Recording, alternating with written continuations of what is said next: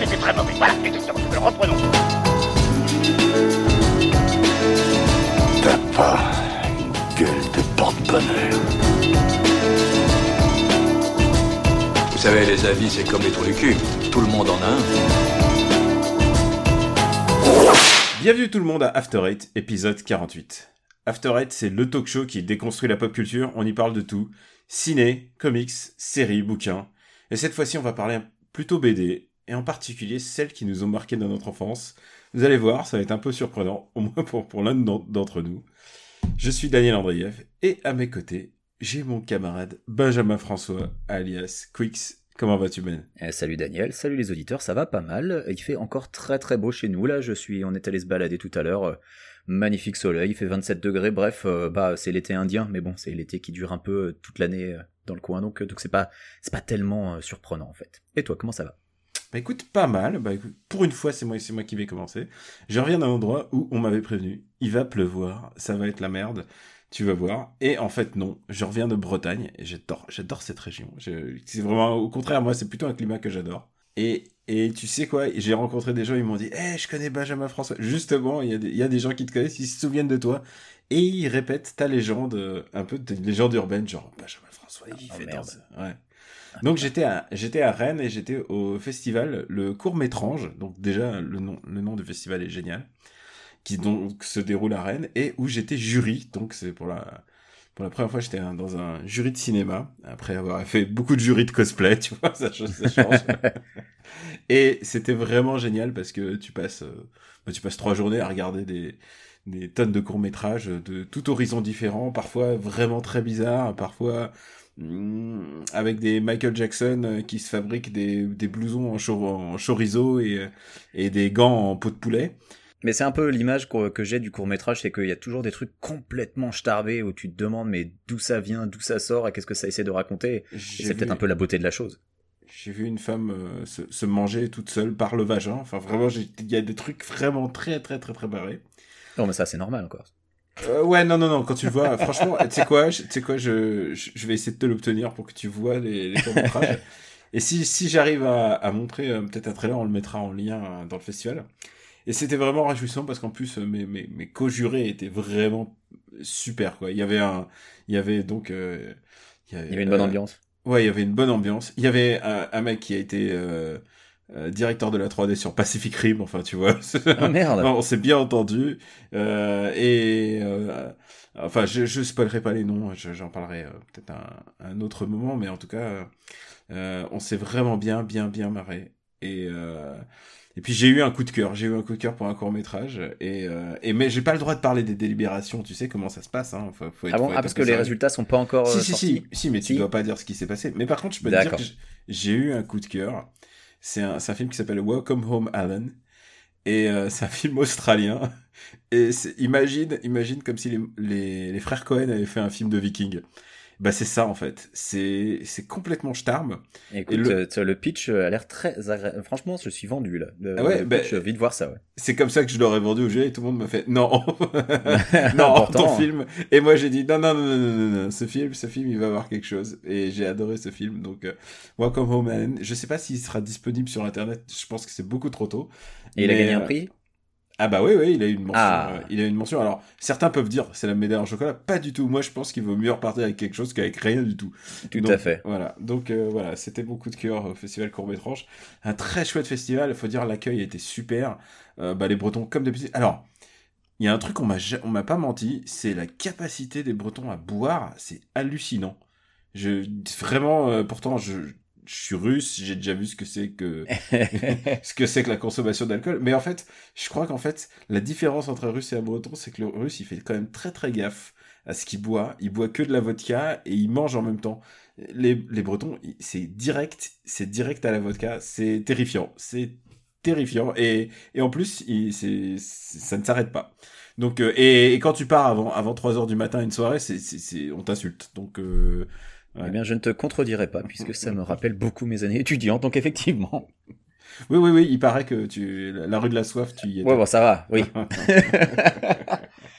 donc voilà, j'ai mes, mes parents écoutent ce podcast, alors on va essayer de ne pas trop, euh, voilà. Mais maintenant, t'as changé, quoi.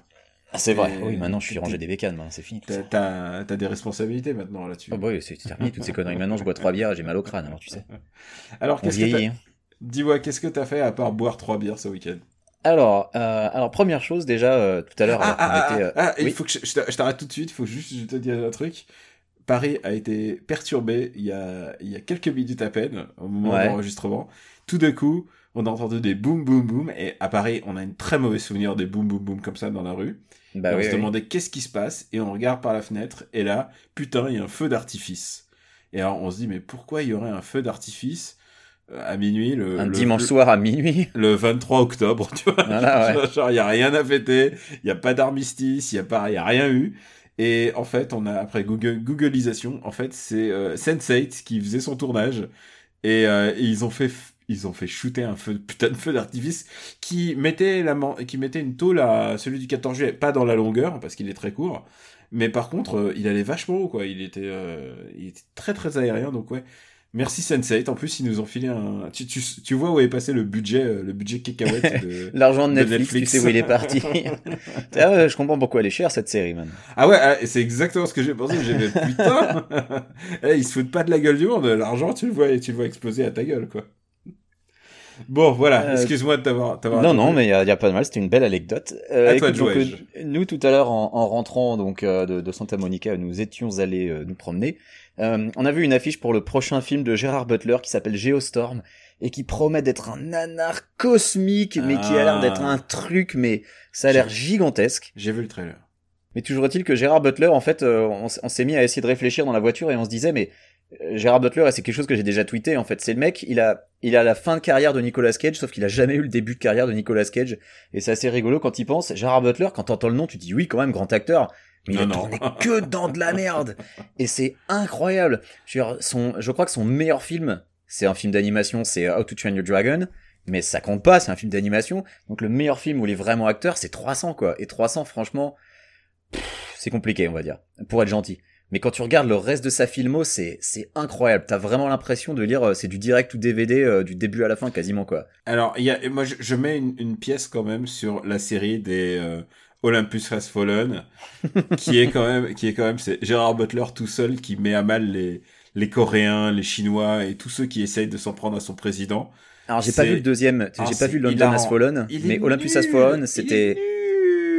Mais c'est ça, c'est du nanar, c'est involontairement drôle quoi. C'est euh, Alors, tu sais qu'en plus, il y a un problème avec la, ce que j'appelle la, la Washington exploitation, c'est-à-dire le moment où, où, où tout le monde essaye de, de prendre la Maison Blanche. Il y en a eu un autre, tu sais, avec Jamie Foxx. White House Down. Mais oui, Ouais, avec Jamie Foxx et puis euh, euh, Channing Tatum, Channing Tatum, qui est qui était beaucoup- plus drôle. Alors, il était intentionnellement beaucoup plus drôle. Mais oui. c'est pas un nanar, mais bon, c'est quand même Jamie Foxx qui est armé C'est de Roland Emmerich, président, euh, le Ouais. réalisateur. hein qui, ouais. qui est armé d'un bazooka dans les jardins du, de, de la Mais Maison oui. Blanche qui poursuit des Chinois. C'est C'est, pour ça. on dirait, on dirait un film de Luc Besson. C'est qu'Olympus Has Fallen se prenait vachement au sérieux, était pas drôle, alors que Ouais. euh, White House Down c'était à hurler de rire tellement c'était con quoi. Alors volontairement je saurais pas, hein, parce que Roland Emmerich il y a toujours un doute, mais en tout cas c'était drôle, ça c'était sûr.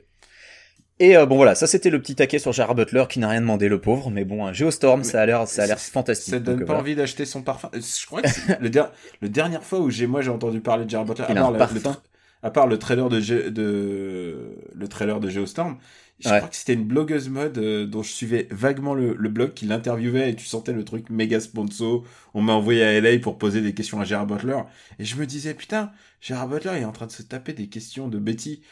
Qu'est-ce qui Qu'est-ce qu'il a fait au bon Dieu pour avoir cette carrière Putain mais c'est dur quand même. Mais attends, il a un parfum, ça s'appelle comment? Ça s'appelle Ruth Je sais plus Butler c'est ou, euh, parfum, mais je sais plus, c'est genre ce partenariat avec Hugo Boss, mais tu sais, en franchement, il a essayé de, il a essayé, c'est pile au moment de 300, il s'est dit là c'est bon, c'est bon, j'ai, j'ai, j'y suis quoi. Et J'ai la vista, ça y est. Je suis. Leonidas. Bah ouais non, ça marche pas comme Bon ça. bref, voilà, bon bah, on, on salue Gérard Butler qui, qui donc nous, nous aura bien fait rire au moins pendant deux minutes.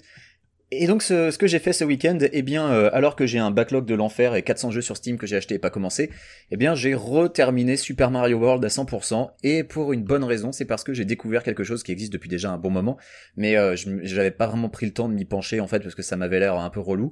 Ça s'appelle les Retro Achievements. Alors est-ce que t'as déjà entendu parler des Retro Achievements, Daniel? Alors non, mais je suis très curieux. alors les Retro Achievements, c'est tout simplement des achievements pour tes vieux jeux sur émulateur. Donc euh, c'est euh, des trucs qui sont euh, faits par la par une par la communauté évidemment.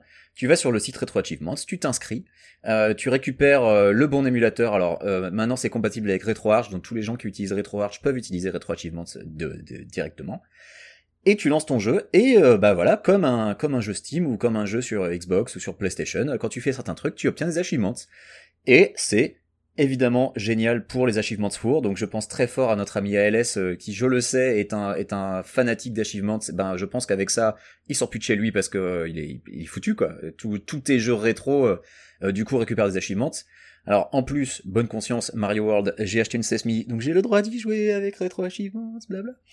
Puis j'ai encore la cartouche de toute façon chez moi, euh, mais évidemment, euh, on n'invite pas les gens à, à- à pirater, mais si vous avez envie de refaire vos vieux jeux avec des achievements, eh ben c'est une bonne motivation et euh, bah, c'est plutôt rigolo. Quoi. Moi je trouvais ça, je trouve l'idée très bonne et euh, j'ai trouvé ça plutôt agréable. Puis la version Puis originale refaire. coûte pas cher hein, si tu veux être dans la légalité. Quoi. Et puis oui, puis refaire Mario World, ça, Mm. ça fait toujours du bien.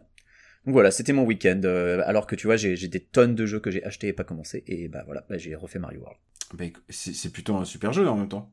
Mais c'est un, c'est mon Mario 2D préféré. Et j'ai une question. Est-ce que toi, quand tu te fais un niveau, est-ce que tu le fais, tu vois qu'il y a le point est rouge et qu'il y a plusieurs sorties, est-ce que tu vas, est-ce que tu le refais tout de suite ou est-ce que tu, Je le refais Tu- tout de suite généralement. d'accord, ouais, pour éviter. Et alors, tu connais tout, donc tu connais de tête tous les niveaux où il y a deux sorties? Ouais, ouais, parce que je, je t'ai dit, je l'ai fait, à- j'ai fait les 96 plus le Top Secret Area qui est euh, en haut de la de la première euh, maison hantée et qui n'est pas compté dans les 96. Chose que j'ai jamais comprise d'ailleurs, mais bon, parce que c'est pas vraiment un vrai niveau, mais. euh. Et euh, il y a des achievements qui sont vraiment vraiment compliqués à choper. hein. Il y en a qui sont missable, donc si tu les rates, euh, faut que tu, recommences ta partie. Ah ouais? Euh, ouais, par exemple, Alors il y a des achievements qui sont euh, appuyés sur l'interrupteur jaune en chevauchant un Yoshi jaune.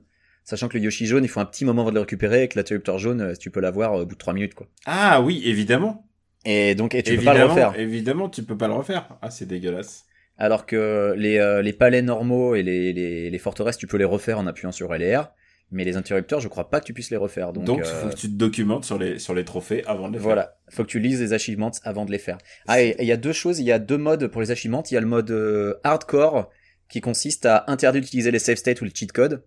Et t'as le mode normal où tu peux utiliser save states. Et bon, évidemment, quand t'es un vrai, tu fais ton hardcore comme à l'époque. quoi. Et c'est ce que tu es, évidemment, un hardcore. C'est bah, c'est évidemment ce que j'ai fait. Je vous hais tous au plus haut point. Vous et puis toute votre clique de terroristes. Vous n'êtes qu'un sale gang d'assassins de bas étage, des putains d'enfoirés qui font chier la terre entière. Donc si vous voulez vous adresser à moi, essayez plutôt de causer à mes burnes. On a décidé de se la jouer cool et nostalgique et de parler de une bande dessinée de notre enfance ou un personnage qui nous a marqué. Et, et toi, tu as voulu parler de ton premier émoi et ton premier émoi est un canard puisque c'est Donald. Bah oui, et puis euh, de toute façon, les gens qui me follow un peu sur Twitter le savent, je suis un immense fan de Donald. Euh, c'est Pourquoi? peu, C'est euh, un truc de caractère? Est-ce que c'est son caractère colérique? Ah mais il y a, il y a beaucoup de caractères parce que je me reconnais énormément dans Donald déjà parce que euh, quand j'étais enfant et puis peut-être encore maintenant j'avais un caractère de merde et, euh, et Donald qui râle tout le temps et qui est tout à qui il arrive tuile sur tuile et ben ça, je me reconnaissais pas mal dedans et euh, et puis tu vois Le, Donald juste- c'est Ah, vas-y, vas-y, Ouais, vas-y, vas-y. excuse-moi. Excuse- je voulais juste te poser, te poser une question par rapport à Donald. C'est est-ce que le fait que on ne peut pas comprendre ce qu'il dit vraiment, est-ce que ça tu t'identifies? Alors, pas forcément, mais euh, ça, ça me fait penser à quelque chose d'autre de très intéressant, justement, euh, que j'ai vu passer la, semaine dernière. Euh, c'est sur une radio belge, je crois, euh, quelqu'un qui faisait une chronique et qui expliquait que, en fait, le fait que Donald parle d'une manière que, que peu de gens arrivent à comprendre, c'est un handicap pour lui et que finalement, Donald est un personnage handicapé. Et, je trouvais que c'était une approche très très intéressante du personnage et, et vraiment bien vue. Euh, parce que euh, Donald, voilà, on, l'a dit, c'est un, personnage colérique, c'est un personnage malchanceux, mais c'est un personnage profondément positif parce que euh, malgré tous les trucs qui lui arrivent, eh ben c'est quand même un gars qui continue à aller de l'avant et c'est quelqu'un qui reste mine de rien plein de, de bonté. Enfin, tu vois. Euh, on va parler vite fait quand même de, de- des, des principaux auteurs qui ont, qui ont créé Donald. Alors Donald, c'est un personnage qui est apparu dans les dessins animés Disney avant d'être ensuite pris en charge par Karl Barks. Karl Barks qui est un dessinateur légendaire des, des comic books Disney. Et c'est Karl Barks qui a créé tout ce qui s'appelle l'univers autour de Donald. Donc euh, tout ce qui est donc Doug Burke, donc Donaldville en français, euh, donc ses neveux, euh, Loulou en France. Euh, il a inventé euh, Picsou, il a inventé Gontran, il a inventé Géo trouve tout, euh, il a inventé mais énormément de trucs, quasiment le- L'univers étendu du canard. Voilà, l'univers étendu du canard, c'est Karl Barks. Et, euh, et, et, et en fait, quand tu quand tu lis un peu l'histoire de, de, de- Donald, tu comprends que voilà, ces trois neveux, euh, ben euh, c'est la sœur de Donald qui est leur maman, qui euh, les a qui les a abandonnés en fait, qui a demandé à, Donald de s'occuper d'eux et qui ensuite disparaît et n'est plus jamais revue dans l'univers quoi. Elle, disparaît littéralement. Et Donald va élever les trois gamins comme si c'était ses enfants en fait. Et c'est quelque chose que tu te rends compte qu'il a, une bonté naturelle. Tu vois, à aucun moment il cherche à, contacter sa sœur. Jean bon, j'en ai marre de ces gamins, j'ai envie de m'en débarrasser. Non, il va perpétuellement s'occuper d'eux comme si c'était ses propres enfants. Et euh, tu le vois de toute façon dans ses rapports avec les autres que Donald, c'est un personnage qui euh, a le cœur sur la main, euh, malgré son caractère colérique, parce que mais il lui arrive tellement de merde que comment tu veux qu'il s'énerve pas au bout d'un moment.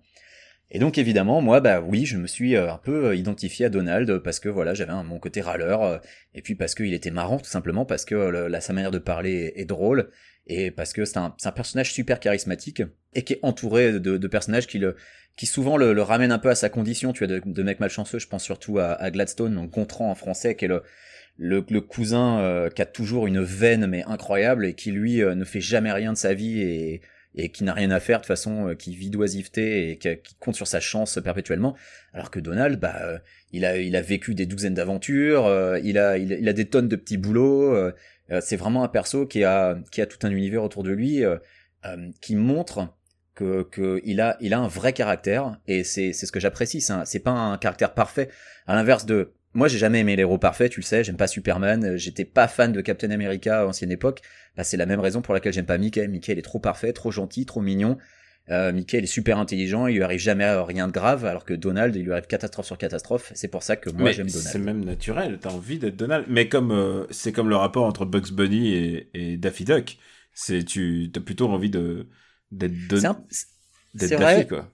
C'est vrai. Après, euh, Bugs Bunny a un caractère un peu de. Enfin, quand tu regardes les, euh, les vieux euh, les vieux Looney Tunes, euh, tu, tu te rends compte que voilà, c'est un gros enfoiré. Les caractères de la, les personnages de la Warner euh, généralement sont sont un peu tous assez ambivalents euh, euh, parce que euh, Bugs Bunny, euh, oui, c'est sûr, il est il est malin, il est futé, mais euh, putain, il- c'est vraiment, il se comporte vraiment comme un gros enfoiré. Bon, après, Elmer Fudd, c'est un chasseur, il veut le tuer, tu vois.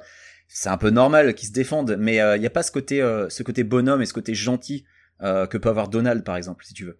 Euh, et euh, ça se voit avec d'autres d'autres cartoons. Je pense à euh, euh, comment s'appelle euh, le coq en français euh, Foghorn Leghorn en anglais. Euh, l'espèce de coq géant euh, il s'appelle je sais plus Willy un truc comme ça. Ah je sais plus comment il s'appelle. J'ai un trou sur les noms français en de général. la Warner. Mais toujours est-il que tu vois ce, ce coq non, mais il y a un il y a un épisode où il se comporte mais comme le dernier des enfoirés avec un tout petit euh, qui qui doit être un enfant et tu te dis mais c'est pas possible, c'est lui le héros et c'est vraiment pas c'est pas croyable. Alors que Donald, il a beau avoir son caractère de merde, et ben il est toujours il a le cœur sur la main, il est toujours prêt à aider et euh, bah ouais, je trouve ça vachement bien un personnage pareil, c'est facile de s'identifier en même temps. Et puis il est entouré de, personnages tellement hauts en couleur que bon euh, évidemment euh, tous ces tous ces récits sont euh, même les plus simples sont toujours toujours agréables à lire même 70 ans après avoir été écrits. Donc oui, je suis un gros fan de- du travail de Karl Barks. Euh, Il y a une intégrale qui est sortie euh, chez Glénat, je crois, euh, qui, est, qui, est, qui est super, vraiment bah, beau boulot avec la quasi-totalité de, de son œuvre, si c'est pas la totalité d'ailleurs. Et puis je peux pas parler de Donald sans parler aussi de Don Rosa. Euh, Don Rosa qui un peu le... Tout d'un coup, je, je sais pas pourquoi j'ai pensé, je peux pas parler de Donald sans parler de Marvin the Martian. Je sais pas pourquoi. Alors oui, je vois pas, j'ai pas bien compris ton Je raisonnement, mais je sais pas du tout, mais je sais pas pourquoi j'ai pensé à Marvin the Martian. Tu parlais de Looney Tunes et mon esprit a divagué dans les Looney Tunes. Ah bah la Warner, je ma Looney Marchand, Tunes, ça part assez Je loin. suis, je suis team Looney Tunes. hein. Mais euh, au niveau cartoon, euh, je pense que j'ai grandi avec plus avec les cartoons Warner qu'avec les cartoons Les Disney. cartoons Disney. D'ailleurs, dis- euh, tu parles de Donald, mais Donald était un personnage de propagande pendant la guerre. Tout à fait. bah, J'adore les, les, les dessins animés de Donald a combattu Adolf Hitler. Donald, dès, dès les années 40, et ben, il fracassait du nazi. Donald Il a été compris. parachutiste et il a tapé et surtout il a il a tapé Hitler en personne. Ce qui Mais lui fait un point commun avec Captain America. Tout à fait. Et avec Indiana Jones. Donc, euh... alors attends, j'en étais où? Je parlais de, je voulais parler de Don Rosa. Euh, parce que évidemment, voilà, quand on parle de, de, de canard, on parle évidemment de Karl Barks parce que Karl Barks c'est le mec qui a quasiment tout inventé, à part le personnage de Donald, mais il a, il a tellement étendu l'univers que voilà. Et son successeur, son fils spirituel entre guillemets, c'est Don Rosa. Et euh, Don Rosa, euh, lui, ce qu'il a fait, c'est qu'il a décidé, euh, il, il, a eu envie de redcon quelques trucs, euh, et il a, euh, bah, c'est lui qui a écrit euh, The Life and Times of Scrooge McDuck, la jeunesse de Picsou en français, qui est une histoire géniale qui raconte bah, les c'est c'est c'est Scrooge McDuck Origins quoi. C'est disons que c'est c'est Picsou Begins. Si si, si le le monde de de Canard était était le monde des comics, celui de Karl Barks, c'est le Golden Age, mais lui, c'est le Silver Age, c'est-à-dire il a tout remis à plat pour en refaire une espèce de chronologie cohérente par rapport à la vie de, de Scrooge McDuck. Une chronologie cohérente, euh, un arbre généalogique, enfin il a vraiment étendu le truc à mort et, et il a essayé d'être le plus respectueux possible euh, de l'œuvre de Barks. Et, euh, et, on peut dire que voilà, Don Rosa, euh, c'est... bah oui, c'est le, le deuxième mec le plus important de l'histoire des, des comics Donald. Et c'est la BD la plus importante de, du monde, du monde Disney. Sans, et aucun, sans aucun doute, quoi. Écoute, je connais pas assez les autres BD du monde Disney, mais en tout cas, c'est une BD extrêmement importante. Mm. En effet, pour tout ce qui est canard, ça c'est sûr. À chaque fois que tu dis canard, j'ai envie de faire foi de canard. Écoute, euh, j'ai encore un truc à dire, mais je pense que je vais te laisser euh, prendre la parole pour parler de ton comics. Oui. T'es sûr vraiment? Parce que parce que je, je, veux je veux que tu sois parce que je sais que ça te passe ça te tient à cœur. mais ça me tient beaucoup à cœur les canards, c'est mon truc mais euh, mais je, je veux pas monopoliser la parole non plus mais t'inquiète pas, je vais revenir sur les canards euh, une fois que voilà, je te je te laisse pas. Alors, puisque toi toi c'est les canards, moi mon mon premier contact avec les comics, c'était euh, c'était les X-Men. Et, euh, et, donc c'était les X-Men, donc période Bronze Age. Il faut voir, euh, je devais avoir 4 ou 5 ans et c'était spécial Strange.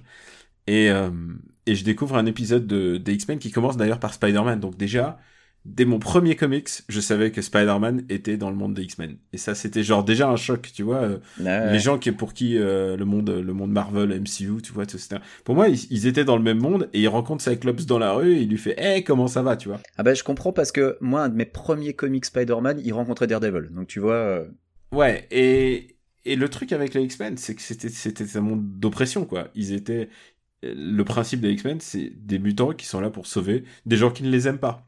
Ils, ils sont haïs par tout le monde, ils vivent reclus dans leur école, ils ont des identités secrètes, un truc qu'ils qui vont perdre au fur et à mesure euh, des, bah, des, des années, quoi, parce que au fur et à mesure, c'est beaucoup plus dur d'écrire quelqu'un qui a une identité secrète que, qu'un mec qui vit dans un bunker et qui en sort de temps en temps, quoi. Et, euh, et dans ce premier comics, donc ils affrontaient euh, Arcade. Donc le Arcade, c'est le mec qui en qui est un fou qui enferme les gens dans un flipper géant pour les, pour les tuer, en fait. Ça s'appelle le Murder World, et, et il, il les ah, fout dans les... ce comics, il est formidable ce comics. Il est fabuleux, et, euh, et il fout les mecs dans des, dans des billes, et donc ils se prennent des coups de jus euh, quand les, les billes rentrent en contact. Et c'est un épisode où euh, Colossus se fait hypnotiser et il devient le super prolétaire. Il est hypnotisé par une espèce de, de robot, euh, de robot communiste. Ce qui d'ailleurs me pense au, au déluge, euh, enfin, la, le manque, le manque absolu de, de, de retenue en termes de, de moyens, puisque les mecs quand même fabriquent un flipper géant, ensuite ils fabriquent des robots qui sont ah, capables, qui sont capables de t'hypnotiser pour te réapprendre le communisme. C'est les méchants à la James Bond, c'est les mecs qui ont dépensé 8 milliards de dollars pour construire leur base secrète. C'est pouvoir... Euh, le rapport entre le, le résultat et le et l'objectif n'a aucun sens quoi. ouais. Et ce qui me plaisait, alors avec les X-Men, ce qui m'a plu tout de suite, c'est le line-up de l'époque. C'était Cyclops, donc c'était lui Cyclops, c'est le chef, tu vois, et c'est le c'est le mec euh, droit, inflexible et qui en même temps réfléchit sur tout, mais en même temps il y avait. C'est aussi la raison pour laquelle j'aime pas Cyclops. Ouais, mais mais Cyclops c'est un élément indispensable. Quoi. Il faut un élément ah comme ça dans ton équipe. Euh, T'as Wolverine évidemment, donc euh, Wolverine vraiment qui en plus qui n'aime pas Cyclops d'ailleurs. Qui oui mais qui a un problème avec l'autorité tu vois. C'est vraiment les bases des X-Men ont été dessinées dans ces années donc je le dirais par Chris Claremont et John Byrne et, euh, et en plus, il a encore son costume de l'époque qui est le meilleur, c'est-à-dire le marron, le marron et marron et orange marron, tu vois. Ah Wolverine, ouais. Ouais, qui ressemble vraiment à un vrai costume et pas à un uniforme des X-Men. J'ai jamais d'ailleurs vraiment apprécié le fait que Wolverine porte un uniforme. Pour moi, il faut qu'il porte ses propres couleurs, mais. Toi, t'étais marron orange. Moi, j'avoue, ah. j'avais un peu de, j'avais un petit fait pour le jaune et bleu avec les avec les rayures noires. Ah, mais non, euh, non, non, il était un peu kitsch. Pour moi, c'est un unif... c'est l'uniforme des X-Men. Pourquoi il porterait les, les couleurs des X-Men? Il devrait porter ses propres couleurs. C'est un... pour moi, Wolverine est un indépendantiste et euh... canadien. Et, et surtout, il y a Colossus, Colossus qui est quand même qui est quand même un héros, héros russe. Et c'est le seul mec russe qu'on m'ait donné à m'identifier pendant mon enfance quoi. Les Russes en général on était plutôt euh, Bah, c'était les méchants. on était plutôt mal représentés, c'était soit les méchants dans les fins des début des années 90, c'était Zangief, tu vois. C'était KGBiste euh, chez Batman. Ouais, c'était un c'était au mieux c'était des catcheurs en slip, tu vois, c'était Ouais. euh, on n'a jamais été vraiment vraiment gâtés. Et Colossus c'était un c'est un mec un peu poétique, c'est un mec déraciné. Euh, Bon, il est en slip, hein. Mais euh, je crois que ça, Ouais, c'est ouais. un truc que vous pouviez pas y couper, les gars. il est en slip, c'est vrai. Mais euh, et en plus sa forme humaine quand il enlève sa, la forme métallique, il a l'air tellement ridicule en fait quand il est juste en slip et en habit rouge. Il faut qu'il soit métallique pour que ça soit intéressant. Et il y avait Nightcrawler évidemment.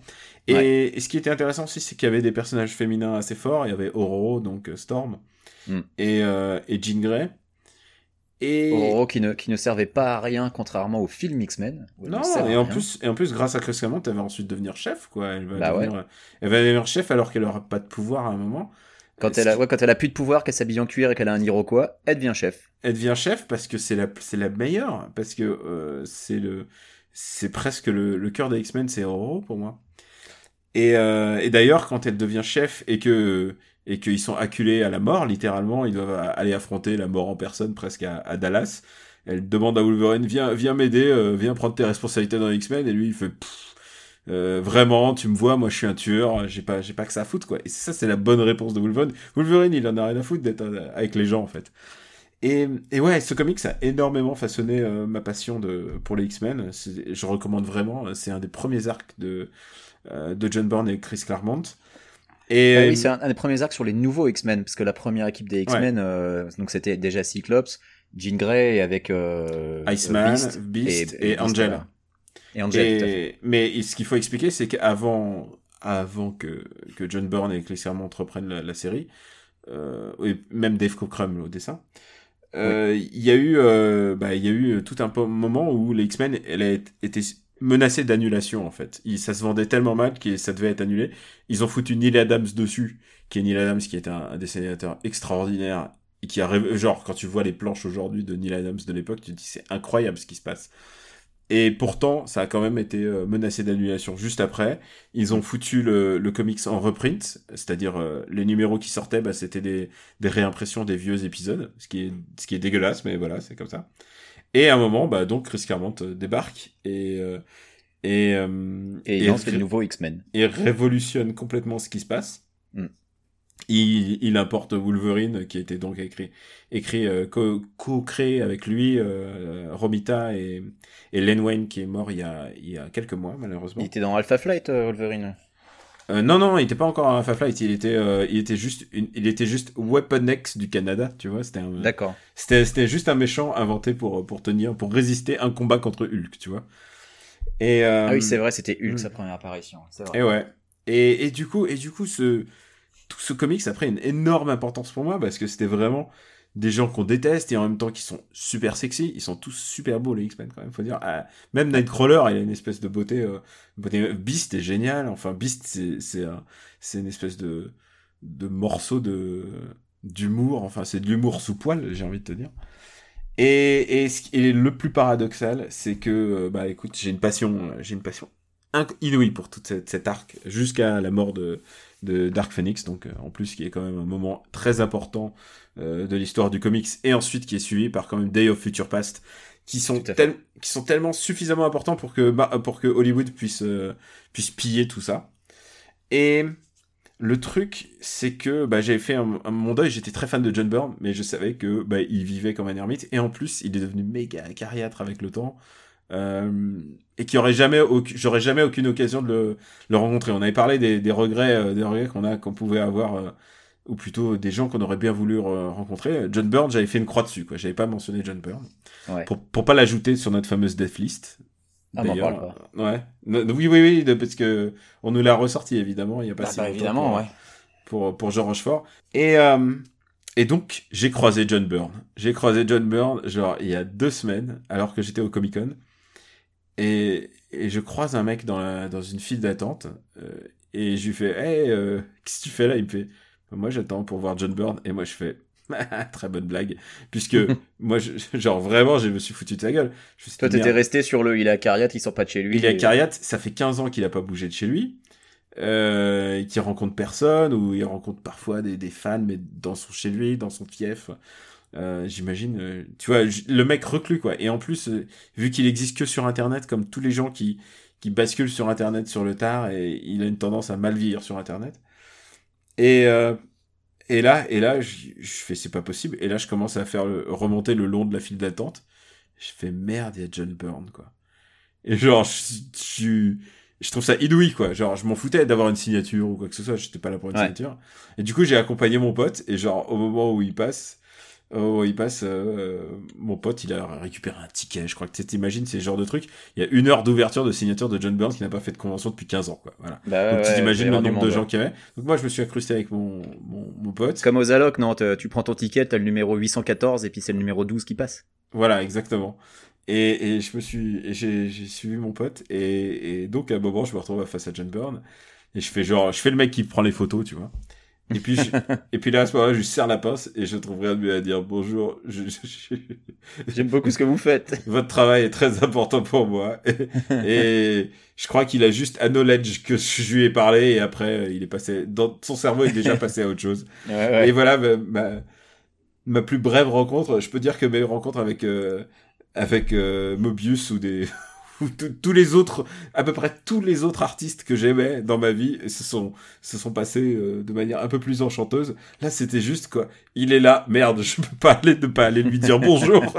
Ah ouais, non, vu l'importance qu'il a dans ma vie, quoi. Euh, c'est comme si euh, on te disait qu'il y a Dave Grohl et il a 80 ans et c'est la dernière occasion parce que je pense que je je le reverrai jamais. Hein, c'est pas possible. Il y y a aucune chance, quoi.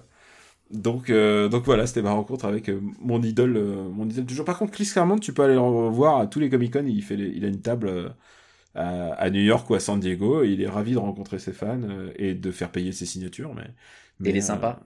il est adorable. Il est, c'est me- vraiment, il est choupi. Et je me rappelle qu'au premier Comic Con où j'étais allé avec toi, tu m'avais pointé du doigt une table et t'as dit regarde là c'est Bruce Timm et je l'avais regardé dessiner pendant je sais pas 20 minutes, puis j'avais trouvé ça fantastique. Puis après quand tu m'avais dit combien ça coûtait de se faire faire un dessin par Bruce Timm, c'était moins fantastique donc je m'étais barré. Mais, euh, mais c'est vrai que c'est- c'est c'est intéressant de, de les regarder de les regarder bosser en tout cas. Le truc, c'est que c'est un, c'est un business. C'est un business. Bah de- de- tu, soit tu payes ton, ton sketch à 100. Un sketch, en général, c'est 100 dollars hein, dans ces Comic Con. Moi, je suis pas, je fais pas ça. Moi, j'aime pas les, je suis pas très fan des, des sketchs comme ça.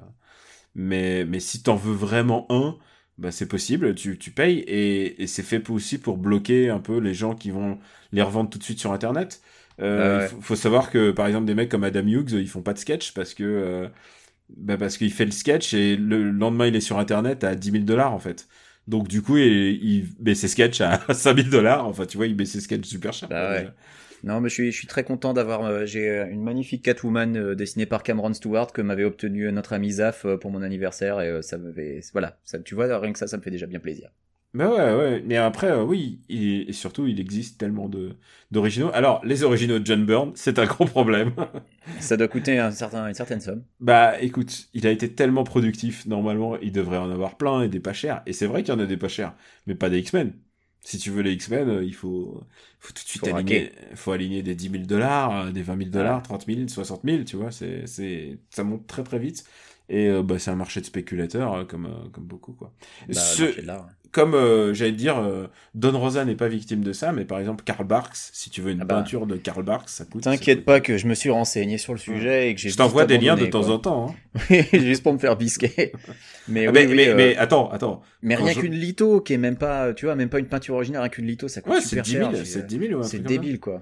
Mais tu sais que tu sais qu'à les moments où j'ai regardé la première fois une peinture de Karl Barks, ça devait faire il y a allez, je pense il y a 15 ans. Et il y a 15 ans, c'était vraiment très très cher, c'était genre c'était 50 000 euh, 50 000 dollars 50 000 dollars, tu vois à l'époque, tu vois, enfin c'était Bah ouais, peut-être peut-être un peu moins mais tu vois, mais ça vaut plus aujourd'hui, les gens ils en demandent 200 000, tu vois, enfin c'est J'en, avais vu une, euh, c'était, euh, il y a une espèce de galerie euh, qui est euh, sur le Gaslamp Quarter, juste à côté du, euh, du Convention Center de San Diego. ah, c'est Euh, sais côté si de, la galerie Tex Avery. Voilà, et Mm. euh, et il y avait un original de Karl Barks, et j'ai, vu, c'était une huile, je fais non mais... euh, je veux même Et- pas savoir le prix quoi, parce que ils ont pas osé afficher le prix parce qu'ils ont eu peur que le truc se fasse voler, je sais pas, mais euh, Non, c'est Inquire, tu demandes et puis Mais et tu sais c'est les États-Unis, tout se vend, tout s'achète hein. Ah bien sûr, Mm. ça c'est sûr. Bon, et bien puisqu'on est revenu sur les canards, est-ce que Je tu as, tu ajouter les quelque canards. chose sur John Byrne ou est-ce que c'est bon? Euh, bon, Non, je pense qu'on aura l'occasion, mais ju- juste pour dire un jour, un jour, faudrait faire une émission spéciale sur X-Men pour juste parler de tous les moments. euh, il faudrait faire un podcast spécial BD. hein. Ah, moi, Euh, moi, je pourrais, tous les je pourrais parler d'une de mes. C'est pas ma première rencontre, mais c'est euh, mon mon comics préféré sur Nightcrawler, qui est le le récit complet de Dave Cockrum sur Nightcrawler, dans lequel il part dans une dimension parallèle et qui est absolument génial. Dave Cockrum et, et, et Claremont en plus. Ah non, C'est- Cockrum tout seul, je crois, sur Ah, celui-là. T'es sûr Il me semble que c'est écrit et dessiné par Dave. On pourra vérifier. Ah ouais, d'ici ouais, là. ouais. Euh, donc je vais revenir sur les canards puisque euh, tu n'es pas sans savoir qu'il y a une nouvelle série DuckTales qui est sortie il y a quelques semaines et en fait il y a eu un, un premier un premier épisode double avec euh, donc euh, épisode 1 et 2 qui a été diffusé au début de l'été et qu'ensuite il a fallu attendre jusqu'au 23 septembre pour avoir la suite et l'attente était euh, très très très difficile euh, puisque c'est une série qui est extraordinaire et honnêtement euh, je suis vraiment un grand fan des canards qui te le dit j'adore cette nouvelle série DuckTales les mecs Elle ils ont tout compris elle est super. Déjà, ils ont modernisé euh, le, le design et je trouve que c'est très réussi. Il y a des gens pas trop fans euh, des têtes un peu carrées qui disent que ça rappelle un peu les Funko Pop. Écoutez, si vous Non, voulez, non, si non, vous avez envie de voir des Funko Pop là-dedans, c'est votre problème. Moi perso, je trouve que ça marche très bien, euh, que c'est vraiment, c'est euh, c'est un style, c'est plus moderne, c'est sûr, mais ça marche quoi, et ça a vraiment de la gueule, euh, ça a une identité et c'est vraiment super chouette. Euh, pour ce qui est euh, des- des voix, alors euh, l'acteur qui historiquement faisait Scrooge est décédé l'année dernière, euh, donc évidemment ils ont fallu, il a fallu le recaster. Je trouve que David Tennant euh, est excellent. Alors David Tennant qui était dans Doctor Who et qui a aussi été le Purple Man dans Jessica Jones. Euh, il est vraiment super, je trouve, dans le rôle de, de Scrooge. Déjà, il est écossais, donc il est pas obligé de forcer l'accent, donc il le fait pas, tu vois, il fait pas semblant. Donc rien que ça, déjà, ça apporte une espèce, une sorte de touche authentique. Les trois neveux sont géniaux, et puis surtout, il y a Donald, quoi. Qui avait pas Donald, dans la série originale. Mais oui, dans la série originale, Donald, euh, il était euh, là euh, trois fois sur 150 épisodes parce que euh, au début de la série, il me semble, il part euh, s'engager dans la marine. Et il dépose Euh, les enfants, je crois, ou un truc comme ça. C'est ça, il dépose les enfants chez, chez Scrooge et ensuite il se casse euh, pour, euh, pour- je crois qu'il part dans la marine. Là, euh, au début, j'ai eu un peu peur que ce soit la même chose, vu que, bah, pareil, euh, il les dépose avant de partir à un entretien d'embauche, et en fait, il revient, et euh, et il y a eu depuis un épisode qui euh, est, mon épisode préféré, qui est l'épisode 6, où euh, tu rencontres Gontran, donc euh, Gladstone Gandor, avec, mais il y a masse de Donald dedans, et c'est formidable. Et, euh, et un truc que j'ai beaucoup aimé aussi, et dont on en parlait tout à l'heure, il y a un épisode où, où les enfants, notamment, il y a une nouvelle Webby, euh, Webby Wonderquack qui est doublée par Kate Mikuchi et Kate Mikuchi qui c'est Kate Mikuchi euh, dans le duo alors euh, elle fait partie d'un duo musical comique qui s'appelle Garfunkel and Oates que vous connaissez peut-être euh, qui est une grande blonde euh, dont j'ai oublié le nom euh, mais ça va peut-être me revenir et une petite brune Kate Mikuchi alors la grande blonde elle est dans on la voit dans énormément de séries et Kate Mikuchi elle a un petit rôle dans Big Bang Theory où elle jouait la petite amie de Raj. Voilà je sais pas si ça dira quelque chose à quelqu'un euh, mais en tout cas, là, dans, euh, dans DuckTales, elle joue une Webby absolument géniale, euh, qui est une complète nerd de la famille, euh, de la famille euh, de Donald. Donc c'est assez rigolo. et à côté de ça, elle elle est nerd, mais genre nerd qui est resté enfermé toute sa vie et qui connaît pas le monde extérieur. Et évidemment, elle est mise face à face à Riri, Fifi et Loulou, qui eux sont sont un peu évidemment trois petits monstres. C'est trois petits monstres quoi. Mais ce que j'ai trouvé absolument génial, c'est cet épisode où ils vont dans un équivalent de Dave Busters. Alors que Dave Busters, c'est euh, ces grandes chaînes euh, qui font un peu resto, mais où t'as aussi des jeux d'arcade, euh, des manèges, des trucs comme ça. Et où en fait les, gamins se retrouvent kidnappés. Et tu vois Mrs. Bickley, donc qui est la gouvernante, dont j'ai perdu le nom en français, je sais plus comment elle s'appelle, Mrs. Bickley, et Donald qui vont pour récupérer les enfants. Et tu vois à quel point Donald aime ses neveux parce que il pète un boulard complet et en fait c'est les Raptous qui les ont enlevés et il les défonce à lui tout seul en s'énervant. Et voilà quoi, c'est moi j'ai trouvé que le ton est vraiment juste, l'écriture est super, c'est bourré de blagues, c'est vraiment euh, super moderne, super bien écrit. Enfin voilà, c'est un coup de cœur total pour euh, pour cette série DuckTales qui euh, honnêtement euh, je j'espère qu'elle aura la durée de vie de l'original parce que euh, c'est un bonheur, c'est un bonheur absolu. Est-ce que je peux en rajouter même sur la, sur la BD DuckTales, puisque IDW, Alors, bien sûr. Bah, moi, qui- je qui pas lu, publie la BD DuckTales, Shelburne. mais, mais elle a elle a l'air très bien cette BD Eh ben, DuckTales, la et je suis BD, pressé est- de la lire. La BD est vraiment chouette. Elle est écrite par euh, Joe Caramagna, qui est donc j'aime bien, j'aime bien Joe. C'est plutôt un éditeur, mais euh, et là en l'occurrence, il, bah, il, il se donne, il se donne à cœur joie. Et le design, c'est euh, Gianfranco Florio je- et Luca Usai. Et la particularité, c'est qu'ils sont tous les deux italiens, donc ils sont vraiment de cette école de bah, des dessins, des, des bandes dessinées Disney, celles qu'on avait dans notre enfance était majoritairement italienne. Voilà, on l'a pas dit parce que voilà, Karl Barks et Don Rosa, euh, c'est bien beau, mais euh, l'essentiel de la production de comics euh, Disney de nos jours est faite en Italie. Et, et, toutes celles de notre enfance, les Mickey Parade, les Picsou Magazine, Picsou Super Géant, voilà. tout ça, c'était c'était de l'école italienne.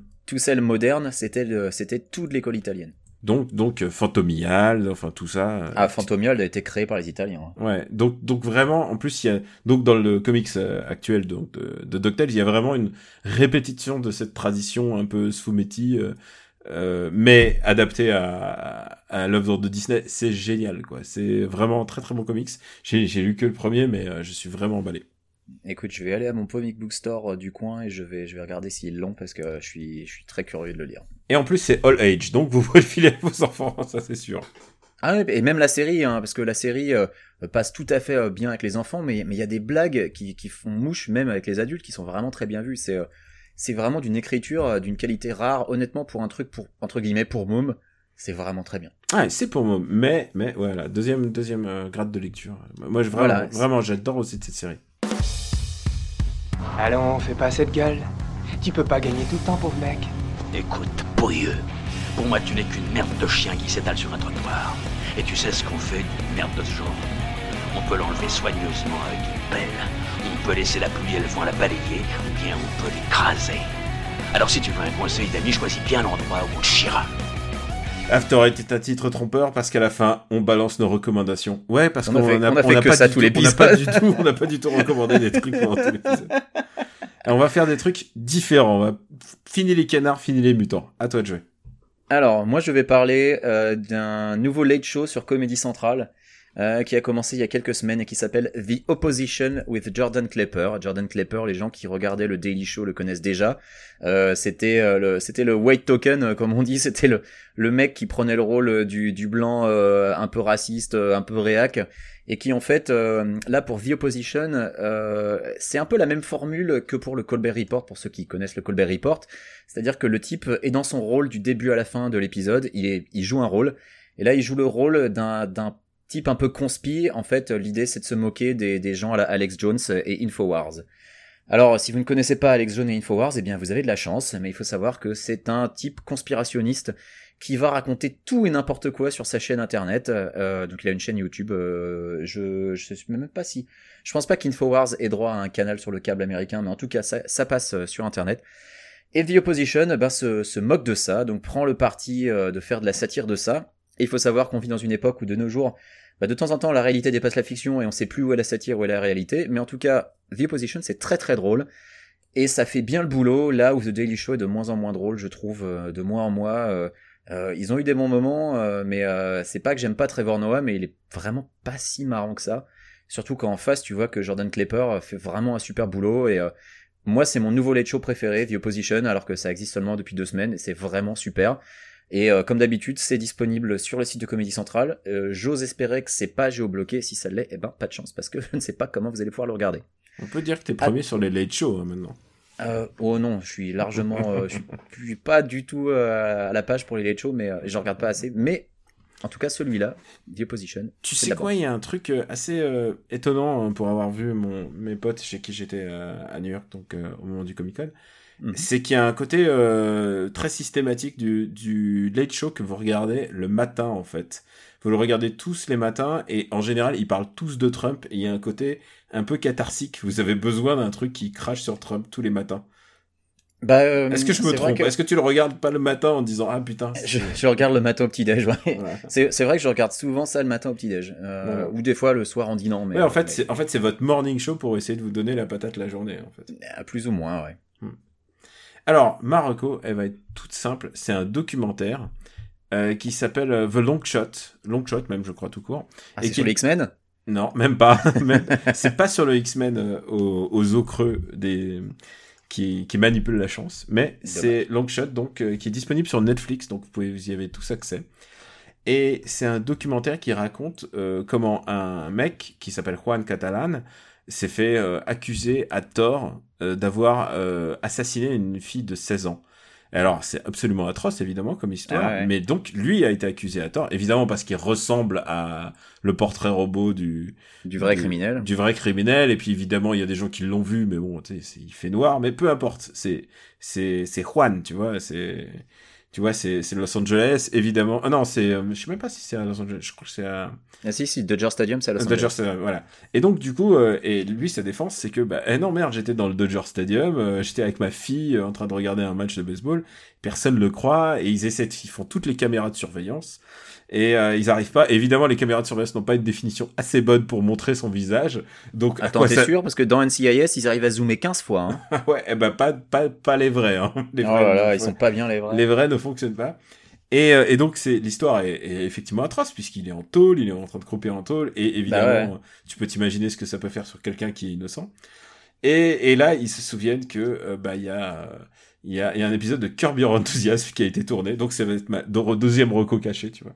Il y a un, un épisode de Curb Your Enthusiasm qui a été caché, peut-être que Curb Your Enthusiasm a peut-être des, des vidéos du mec, Donc, Et- comédie de Larry David, qui était un, un des auteurs du- de Seinfeld. Pour- ouais, qui est un des co-créateurs de Seinfeld. Ouais. Et, et donc, et donc ça permet. En fait, du coup, est-ce que ça va l'innocenter ou pas? C'est ça, le... c'est un documentaire très très court. Euh, je crois que ça fait euh, 30 à 40 minutes, pas, pas plus.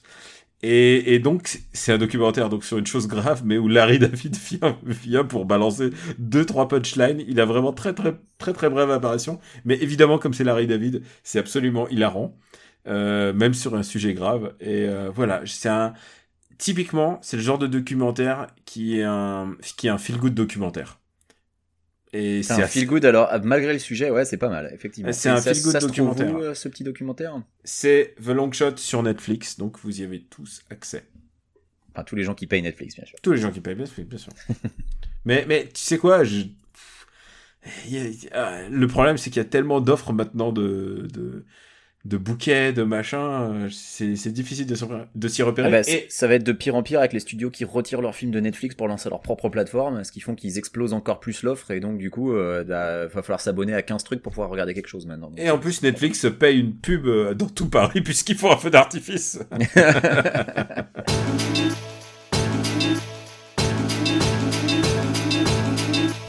bon, je crois qu'on est bon. euh, on est bon pour aujourd'hui. On a fait un épisode coolitude, coolitude de notre enfance. Ouais, un peu court, mais euh, dans le même temps, voilà, on a. Et c'est parce que on prépare, on prépare peut-être de longs épisodes. Peut-être qu'on a des choses un peu plus longues qui arrivent Voilà. bientôt. Voilà, avec avec papa. Ouais, genre des, des trucs en version longue. Ouais. Oh non, putain, mais.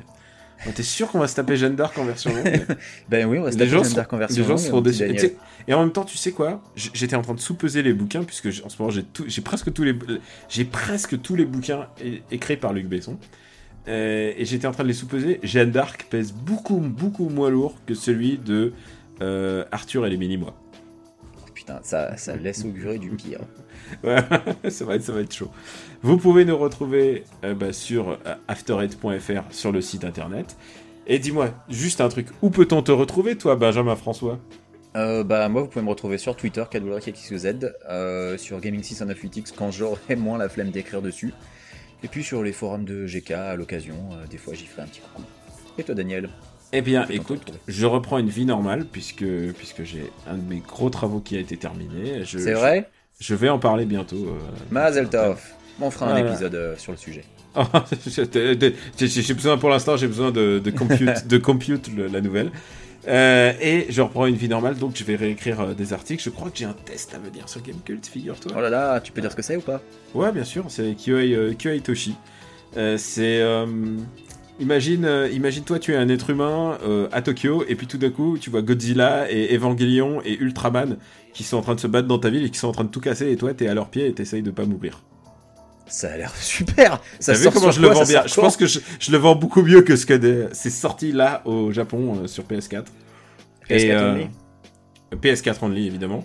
Et j'imagine qu'il faut parler un minimum japonais pour comprendre. C'est mieux. Parce qu'en plus, tu Ouais. peux choisir, tu, tu, en fonction de tes QCM, tu choisis déjà qui tu es. Donc tu peux choisir si t'es un salaryman ou un, Ah, mec à cap- un mec à capuche. Tu peux choisir que tu es une fille et que tu aimes une fille, ce qui est un cas très très rare dans, le- dans les jeux vidéo euh, mainstream japonais. Ouais, bah encore un jeu japonais qui a l'air génial auquel je pourrais pas jouer. Mais peut-être qu'il va sortir en Occident, t'inquiète pas. J'aimerais bien. Et donc voilà, ça c'est c'est un de mes prochains C'est tests. ton futur test, ok. C'est un prochain test sur Gamecult. Vous pouvez le retrouver aussi sur supercinébattle.fr et sur After Eight. Et puisque vous voulez un peu de longueur, je vous en rajoute. On vient de, je sors de la salle de euh, les nouvelles aventures de Cendrillon.